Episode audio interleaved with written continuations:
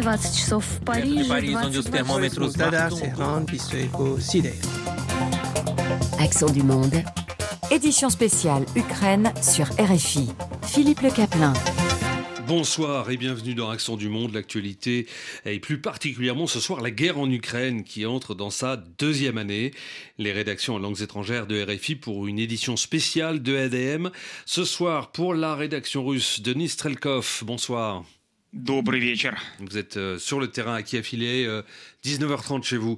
Euh, Katharina Falcao de la rédaction en portugais Boa noite a todos. et Yann van der Meij de la rédaction en anglais. Good evening. C'est l'une des images du jour. 365 jours, justement, après l'offensive russe en Ukraine, une épave de chars russes exposée devant l'ambassade à Berlin, le canon pointé vers l'entrée, le char de type T-72 datant de 1985 avait été détruit probablement par une mine le 31 mars dernier près de Boutcha, dans la banlieue de Kiev. Une partie des chenilles est broyée, de même que la tourelle, partiellement pulvérisée. L'ambassade d'Ukraine à Berlin, l'ambassadeur d'Ukraine à Berlin s'est rendu sur place tout à l'heure. Mais rendons-nous euh, à Kiev tout d'abord. C'est là-bas que vous êtes, l'un de nos, envoyés spéciaux de Nestrelkov de la rédaction russe de RFI. Il y a un an, le 24 février 2022, vous y étiez déjà dans cette capitale ukrainienne.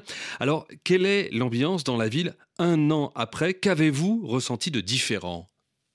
Philippe, bonjour. Écoutez, tout d'abord, il y a maintenant des chars russes à Kiev. On les a vus, ce sont des chars qui ont été détruits euh, par euh, l'armée ukrainienne et sont exposés au tout centre de Kiev. Ça même qui chose marque qu'à Berlin, beaucoup donc. Quand, euh, effectivement, mais surtout que on voit des enfants qui jouent autour, donc on voit effectivement qu'il y a un peu cette ambiance, d'une quelque sorte de victoire qui s'approche à Kiev avec des chars qui sont déjà exposés. Mais si euh, on voit ce qui se passe réellement à Kiev, que- c'est que la vie elle est presque revenue à la normale. Il n'y a pas de coupure d'électricité, il n'y a pas de bruit d'explosion et surtout il n'y a presque pas d'alerte aérienne. Il y a encore une semaine, on entendait qu'il y avait beaucoup euh, de gens qui ont, sont descendus au sous-sol. Maintenant, c'est pas le cas. Euh, Les stations est calme, même aujourd'hui dans ce jour qui est très marquante pour l'histoire de l'Ukraine. Pas d'alerte aérienne à Kiev, un peu autour, mais ici tout est calme. Quand on se promène dans la ville, on voit des, ce qui reste des checkpoints. Parfois, euh, ce sont euh, des grands blocs de Python qui sont un peu euh, qui sont mis à côté de la route, mais il n'y a plus de checkpoints. Donc vous pouvez vous promener à Kiev de manière assez libre. Mais ce qui saute dans les yeux dans la capitale de l'Ukraine, ce sont que la plupart des dommages qui ont été causés par les missiles russes, il y en a eu, ont été réparés, euh, notamment une frappe qui a été menée par eux aussi sur le carrefour. Euh, il y a eu beaucoup de, bâtiments qui ont été presque détruits à côté. Maintenant, il n'en reste plus rien. Même le centre commercial Retroville, qui a été frappé le 20 mars, euh, il a été tout à fait réparé. Il est même neuf, donc il n'y a pas de traces de guerre à Kiev, euh, ou presque, euh, sauf il reste un seul bâtiment, c'est la tour à côté de la gare, qui n'a pas été, elle, réparée. et vous vous rappelez que c'est par la gare qu'entrent la plupart des dirigeantes européennes quand ils vont à Kiev, donc c'est un peu un symbole qui reste toujours. Y compris euh, bah, l'équipe euh, que RFI a, dépêchée sur place, qui est partie de Pologne par le train pour arriver euh, à Kiev. Est-ce qu'il y a aujourd'hui, un an après, comment vous avez trouvé les, les- les Ukrainiens? Défaits, lassés ou toujours aussi combatifs qu'il y a un an? Je dirais qu'il y a un an, le 24 février, euh, les Ukrainiens ont été certes combatifs, mais ils ont eu très peur quand même de ce qui va se passer. On a vu que tout le monde essayait de s'organiser pour défendre la ville, et maintenant ils se sont plutôt rassurés. Il y a eu bien évidemment des rumeurs euh, sur euh, l'attaque potentielle de la Russie le 24 février 2023, mais à Kiev, même s'il y a eu quelques habitants qui sont partis pour le week-end au cas où, dans la capitale, il n'y a pas eu de panique. Euh, Les gens euh, mangent des crêpes parce que c'est un peu la fête nationale qui arrive, où on fête la fin de euh, l'hiver et on mange des crêpes. La vie continue. La crainte est à la limite plutôt économique. Euh, il y a des gens qui ont perdu leur travail et c'est leur avenir euh, qui, pour lequel ils ont peur, pas pour leur sécurité. Euh, Denis Redkov, on vous retrouve dans quelques minutes. Avant cela, euh, Katarina Falcao. Euh, la Russie a échoué hein, sur plusieurs de ses objectifs, notamment faire tomber le pouvoir à Kiev, avancer librement sur le territoire ukrainien. Exactement. Depuis un an, la Russie semble de plus en plus isolée. C'est le constat fait par Carlos Gaspar, chercheur de l'Institut portugais de relations internationales, dans des déclarations recueillies par notre collègue Ligange. A Rússia está a ficar eh, isolada e tem sucessivamente falhado uh, os seus objetivos na guerra contra Quelle est son analyse? Il explique que non seulement Moscou euh, n'est pas arrivé à retirer le président Volodymyr Zelensky du pouvoir, mais qu'en plus l'Ukraine est aujourd'hui plus unie qu'avant contre les Russes, justement autour de ce président méprisé par Vladimir Poutine, mais qui a conduit le peuple ukrainien pendant le drame de la guerre.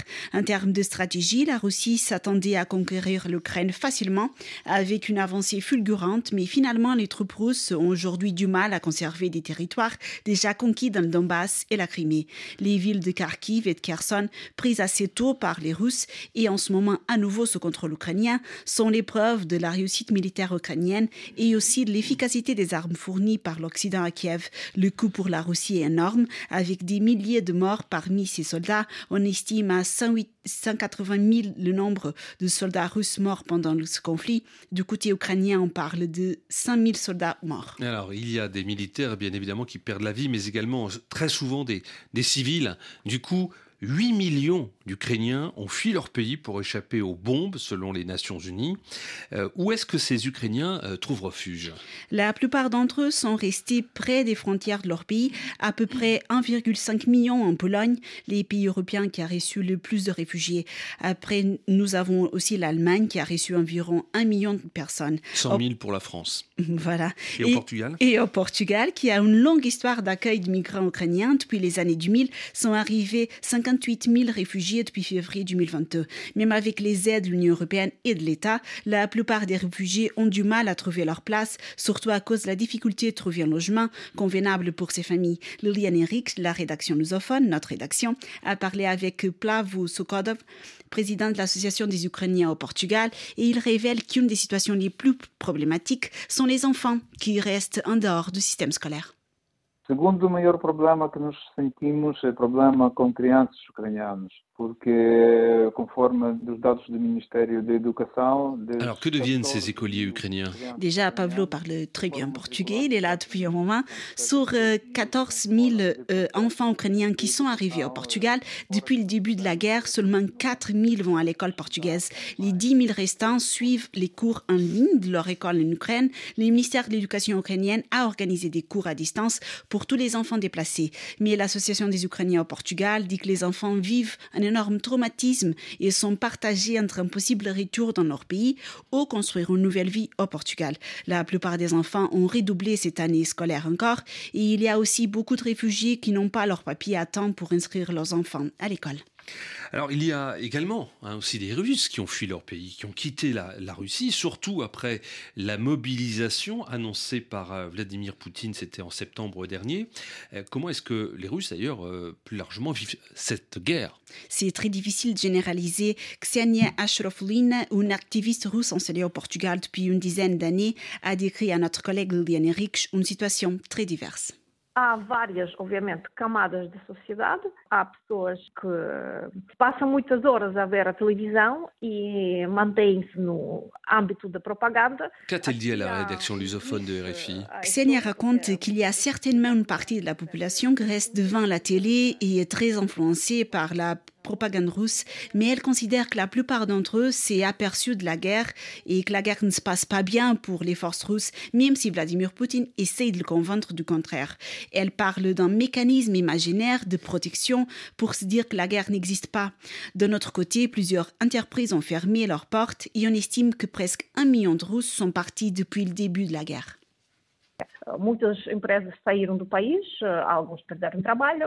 A inflação, não conseguem manter o estilo de vida Ksenia dit qu'en fait, les gens qui sont partis ont fait des études, venaient surtout des grandes villes russes comme Moscou, Saint-Pétersbourg, et ils savaient qu'ils pouvaient trouver des emplois bien rémunérés ailleurs. Avec l'inflation et les sanctions, le pouvoir d'achat a baissé en Russie, et plusieurs personnes cherchent à partir pour pouvoir, mais pour avoir des meilleures conditions de vie. En tout cas, ça devient de plus en plus compliqué pour un citoyen russe de venir en Europe, avec plusieurs pays comme la Finlande ou la Pologne qui ont décidé de plus attribuer des visas à ses citoyens. D'autres pays ont limité les visas au cas de regroupement familial. Journalistes, dissidents et représentants de la société civile. Alors justement, Denis Relkov, on vous retrouve à, Kiev où vous êtes l'un des envoyés spéciaux de, RFI. Euh, il y a quelques jours, le président russe a prononcé un discours guerrier. Il ne veut pas arrêter la guerre en Ukraine, mais il est sûr qu'il en sortira vainqueur. C'est ce qu'il affirme. Est-ce qu'il a réussi à rassembler la population russe autour de lui? Si on regarde les images qui sont montrées par la télévision russe, oui, absolument. Vous voyez, le 23 février, quand Vladimir Poutine a prononcé ce discours, il y, a, y aura toute une foule derrière lui. Tout le monde criait que oui, on soutient Poutine, mais dans la réalité, ce n'est pas réellement le cas. Tout est beaucoup plus compliqué. Tout d'abord, euh, une grande partie de la population russe a quitté les territoires, comme vient de rappeler mon collègue, mais surtout qu'il s'agit de l'élite russe, de ceux qui ont le plus de d'éducation, ceux qui ont aussi le plus d'argent. Et ils ont réussi à quitter la Russie avec cet argent-là, qui était bien évidemment nécessaire pour la Russie euh, pour mener son offensif en Ukraine. Mais ce qui a choqué euh, le plus fort euh, les hommes forts autour de Vladimir Poutine, ce que la plupart des hommes politiques ou des responsables les proches du Kremlin n'ont pas été consultés par Vladimir Poutine. Ils n'ont pas été au courant du début de cette opération militaire spéciale, comme on l'appelle en Russie. C'est le cas notamment de ministre des Affaires étrangères russe Sergei Lavrov. Et il y a une grande partie des élites russes qui peuvent eux aussi euh, lâcher Vladimir Poutine. C'est ça qui est évidemment une crainte du gouvernement russe, même si pour l'instant on voit pas de signes que les proches de Poutine vont le lâcher euh, très très, euh, très très bientôt. Est-ce que malgré tout il y a des des personnes qui pensent différemment Est-ce qu'il y a des manifestations euh, dans le pays? Au début, il y a de cela euh, quasiment un an, on avait vu notamment une, la manifestation, la démonstration par une, présentatrice à la télé de son opposition à la guerre en Ukraine. Elle est d'ailleurs réfugiée en France désormais. Mais est-ce qu'il y a toujours la possibilité de contester la guerre, ou en tout cas l'opération spéciale militaire, comme l'appelle Vladimir Poutine?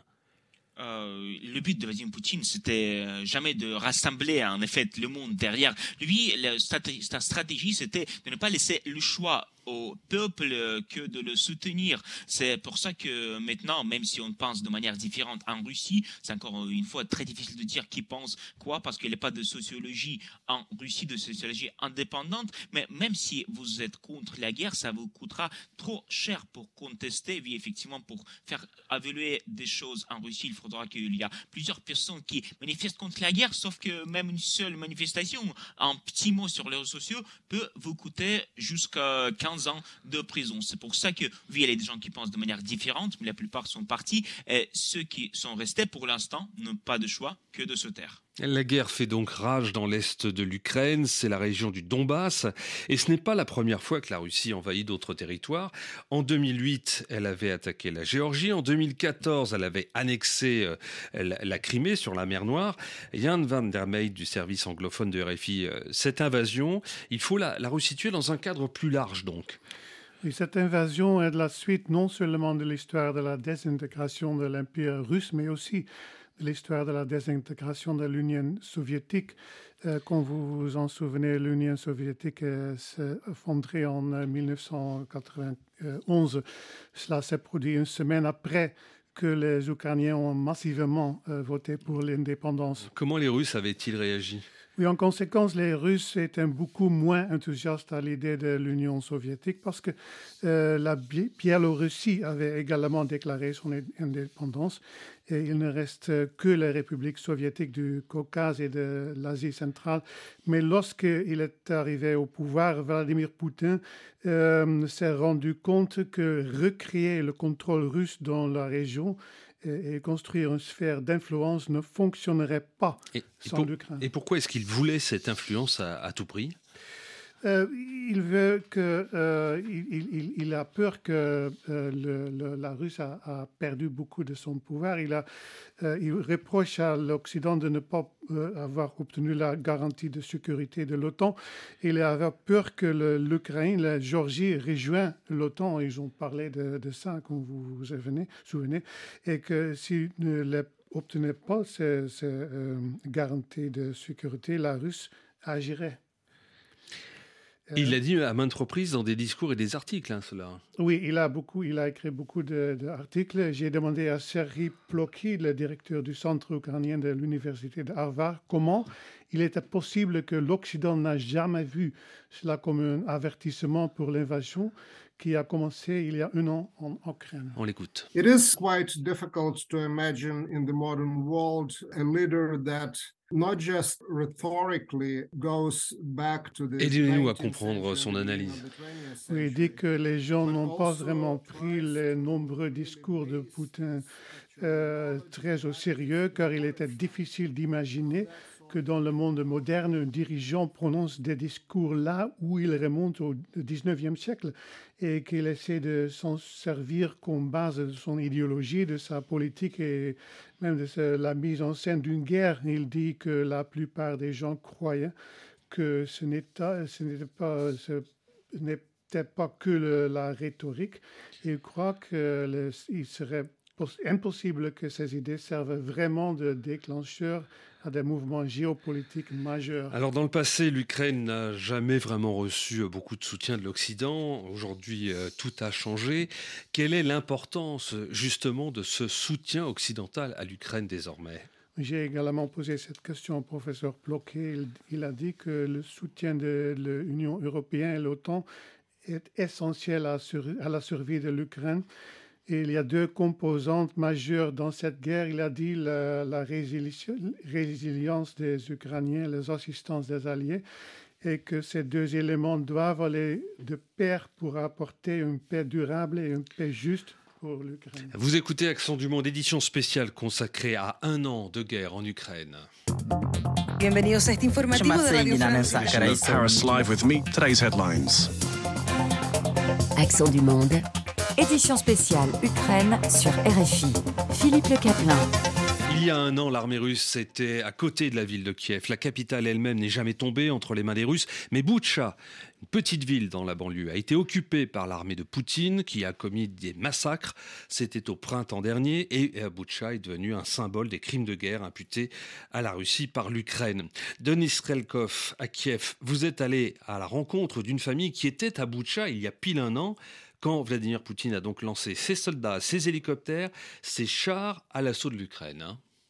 Effectivement, Philippe, euh, le 24 février, euh, tous les Ukrainiens ont presque vécu une journée terrible, mais pas tous les Ukrainiens ont vu des hélicoptères, les avions russes au-dessus de leur tête à Boucha, le 24, le 25 plutôt. C'était effectivement le cas, euh, même si au tout début de la guerre, les premières heures, plusieurs habitants de Kiev ont pensé que Boucha va être l'endroit le plus sécurisé où ils vont passer cette offensive russe. C'est pour ça que les familles que j'ai rencontrées, eux, ils se sont envoyés le matin, le 24 février, à Kiev et puis ils sont rendus à Boutcha pour effectivement en pensant que ça va être l'endroit le plus sécurisé pendant la guerre. Puis ils ont bougé un peu plus loin, c'est dans euh, un village à côté de Boutcha, c'est euh, en face de l'aéroport de Gostomel, un aéroport militaire et c'est là où se trouvait euh, la maison familiale de Vladimir et sa famille. Je me suis rendu sur place. Vladimir m'a montré le lieu où se trouvait désormais sa maison Voici ce qu'il m'a raconté. Коли розбирали будинок, понаходили такі от подарунки.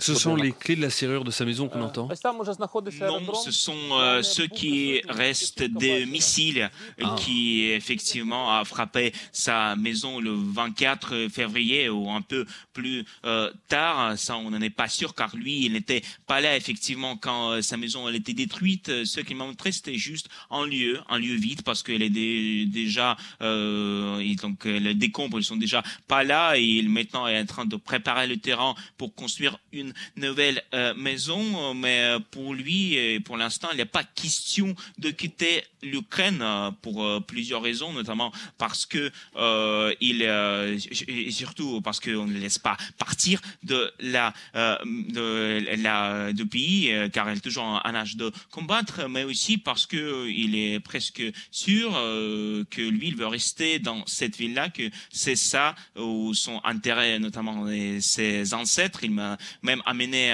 au cimetière qui est tout à côté de cette maison familiale. Mais voici ce qu'il m'a raconté après qu'on s'est retrouvé dans le bâtiment qui sert maintenant à sa maison. Avant, c'était juste un garage pour sa voiture. Écoutons-le.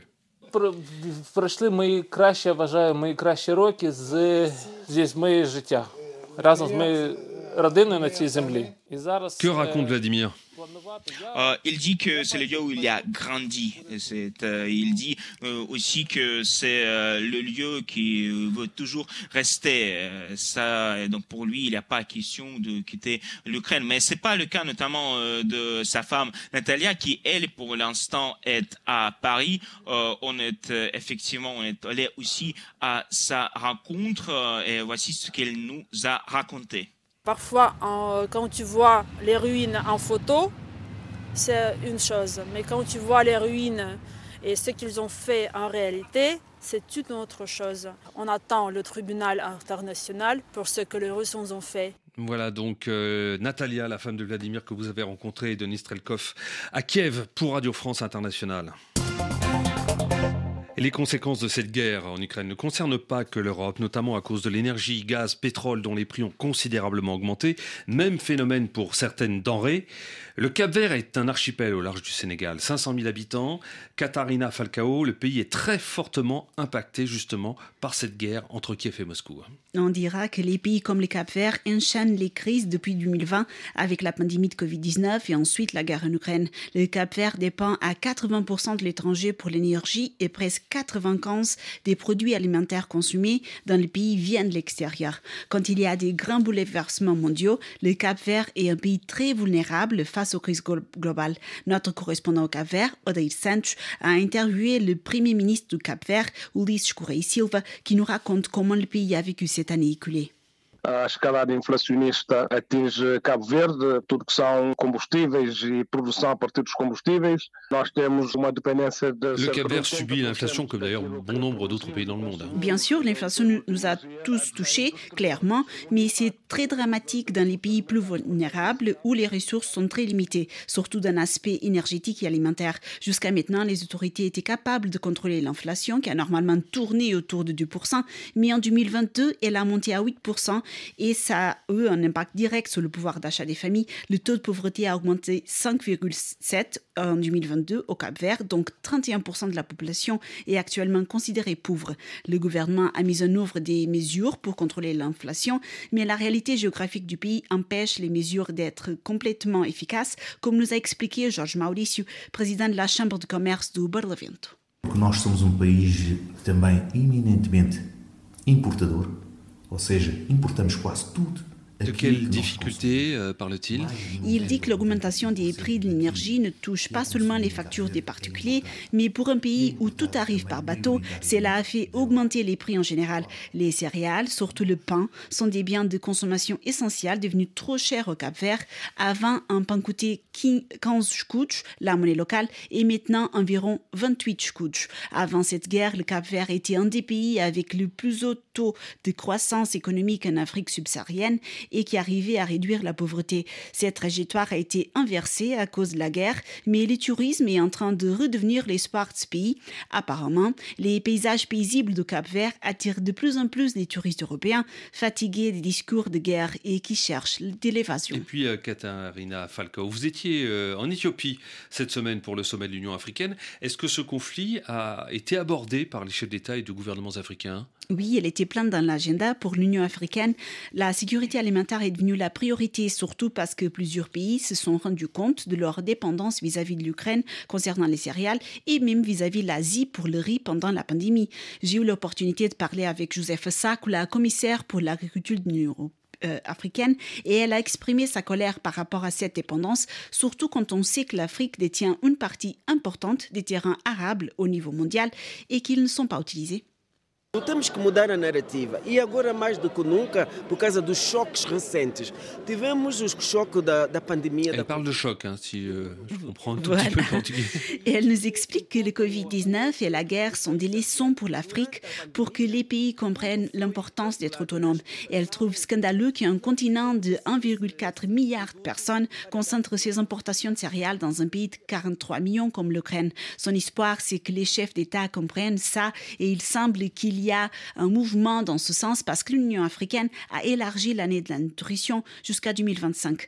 Aussi, dans des autres pays comme Angola, le gouvernement veut changer la logique de production et révolutionner l'économie pour garantir la sécurité alimentaire, comme nous a déclaré le ministre du Commerce, Vitor Fernandes. Em Angola, gostamos sempre de olhar de forma positiva para os vários momentos. Também ultrapassamos situações de crise.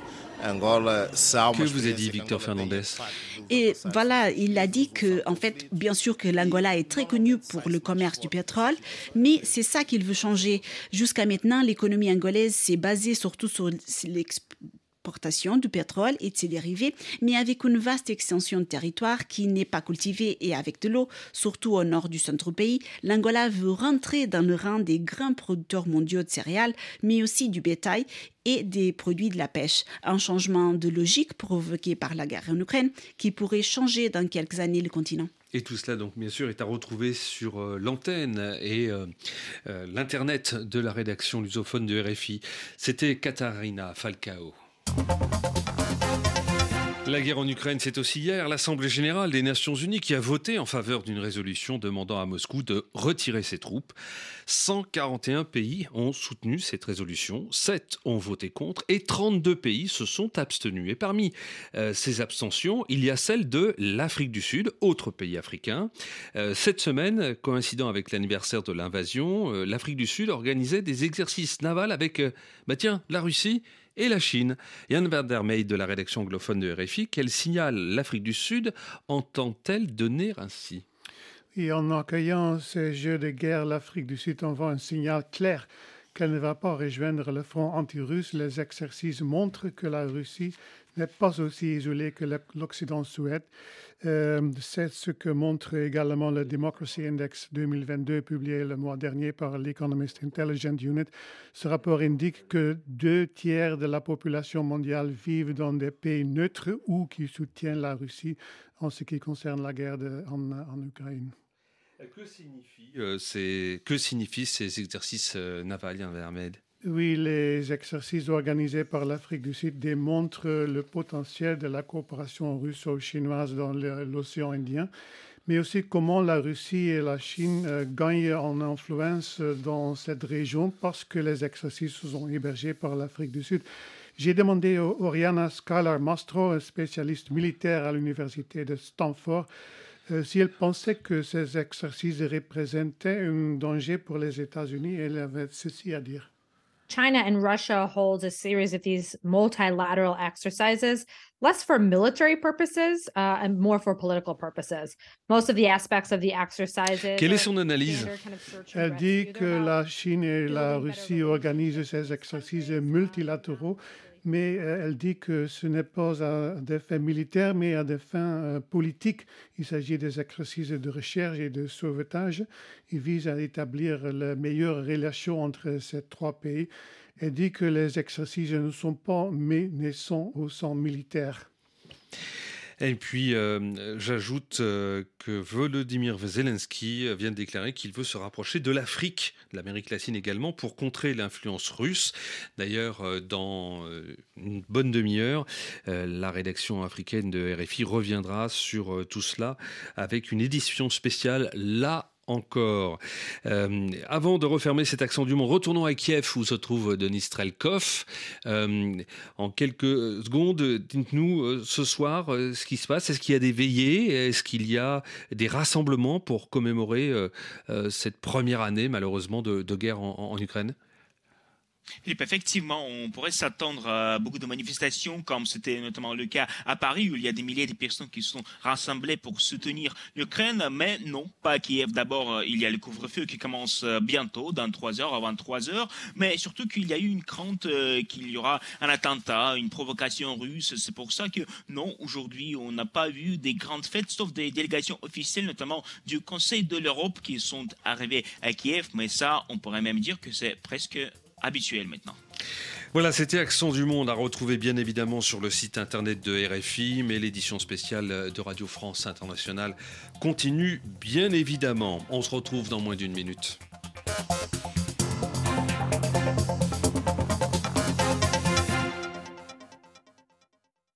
Géopolitique